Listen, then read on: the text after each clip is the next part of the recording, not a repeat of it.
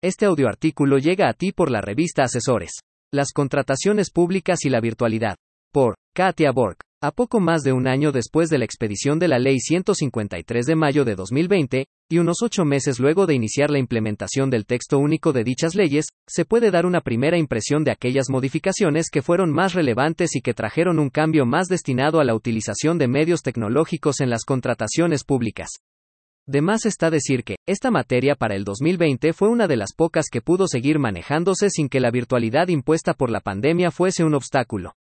Si bien el portal de Panamá Compra establecía parámetros de virtualidad y digitalización de los documentos, muchos aspectos de la ley se realizaban de forma presencial para los albores del año 2020, sin embargo, a partir de junio de ese año, luego de la suspensión de términos por cuarentena, amparado por el Manual Especial de Selección de Contratistas, Eventos tales como la reunión de homologación y la recepción de propuestas, empezaron a realizarse a través de medios tecnológicos. Para estas fechas ya se sabía que a partir del 2021 todas las propuestas debían ser presentadas por medios electrónicos a través de la plataforma Panamá Compra. Sin embargo, la mayoría de los participantes tanto del Estado como del sector privado, tenían experiencia en la realización de estos actos de manera digital, sobre todo en contrataciones menores.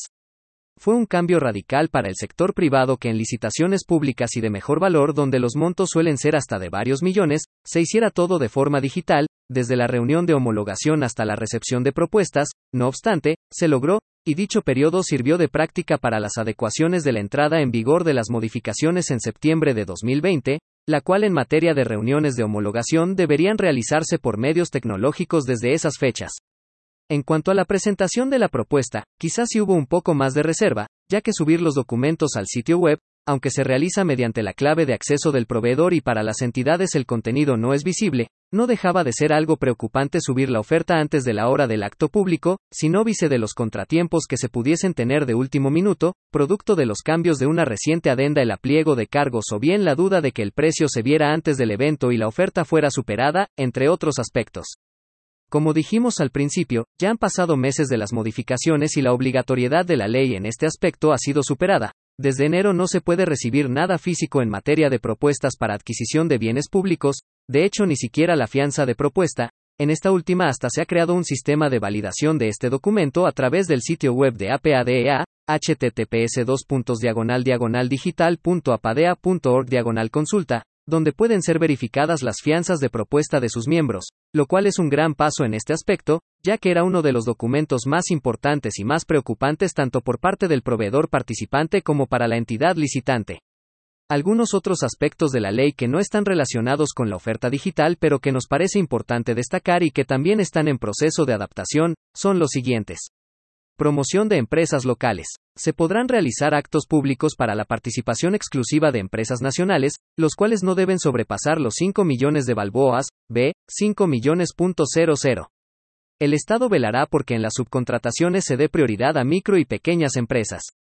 Se entenderá por empresas nacionales aquellas que cumplan con los siguientes requerimientos.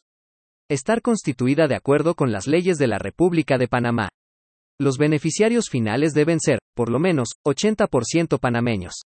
Estar inscrita en el régimen de la Caja de Seguro Social. Adjudicaciones. Adicionalmente, en materia de adjudicación de actos públicos se agrega el requisito de que la empresa que se encuentre morosa con el municipio del lugar donde se desarrolla el proyecto, no podrá ser adjudicataria hasta que cumpla con el pago de sus obligaciones, para lo cual tendrá un plazo de cinco días hábiles. De no hacerlo, se le adjudicará a la siguiente mejor propuesta que cumpla con el pliego de cargos.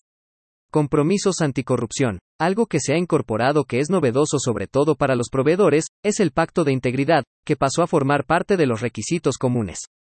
Este documento consiste en un documento suscrito por el representante legal del proponente o persona delegada, en atención a lo establecido en los artículos 15 y 39 del texto único de la Ley 22 de 2006, ordenado por la Ley 153 de 2020. Este pacto de integridad se fundamenta en los principios de transparencia y anticorrupción y establece que ninguna de las partes pagará, ofrecerá, exigirá, ni aceptará sobornos, ni actuará en colusión con otros competidores para obtener la adjudicación del contrato, el mismo se hará extensivo al periodo de ejecución del bien, servicio u obra de que se trate. Los contratistas deben incluir el pacto de integridad en los contratos que celebren con sus subcontratistas para el cumplimiento de las obligaciones establecidas en la contratación pública. En ese mismo orden de ideas, todas las órdenes de compra, así como los contratos, deberán tener incorporada la cláusula de ética, gobernanza, anticorrupción, la cual en su contenido pretende que el contratista garantice, se comprometa y declare que ni él ni a través de interpuesta persona ha incurrido, ni incurrirá, directa o indirectamente, en ninguna de las siguientes conductas.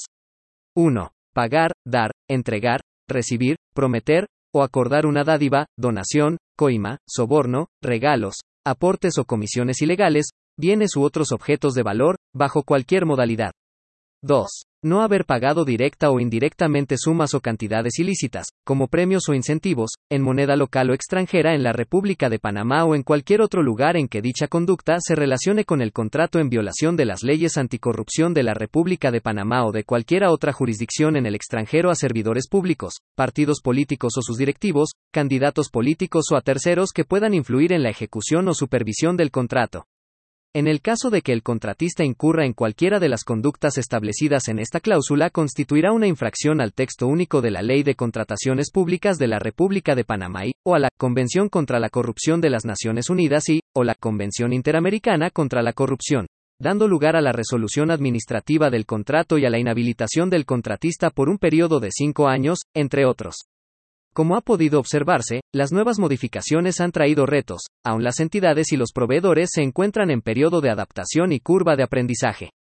El ente fiscalizador de las compras públicas, la Dirección General de Contrataciones Públicas, está trabajando en las modificaciones necesarias del sistema electrónico, Panamá Compra, a fin de estructurarlo a los requerimientos de estas modificaciones. Las contrataciones públicas son un mercado al que se puede acceder, sobre todo en estos tiempos donde los negocios han debido dar un vuelco a la forma en que se ejecutaban, más dirigidos a lo digital y a la no aglomeración de personas. Validar este mercado puede marcar la diferencia entre salir adelante o quedar rezagado en tiempos en que la pandemia ha obligado a muchos empresarios a cerrar sus puertas.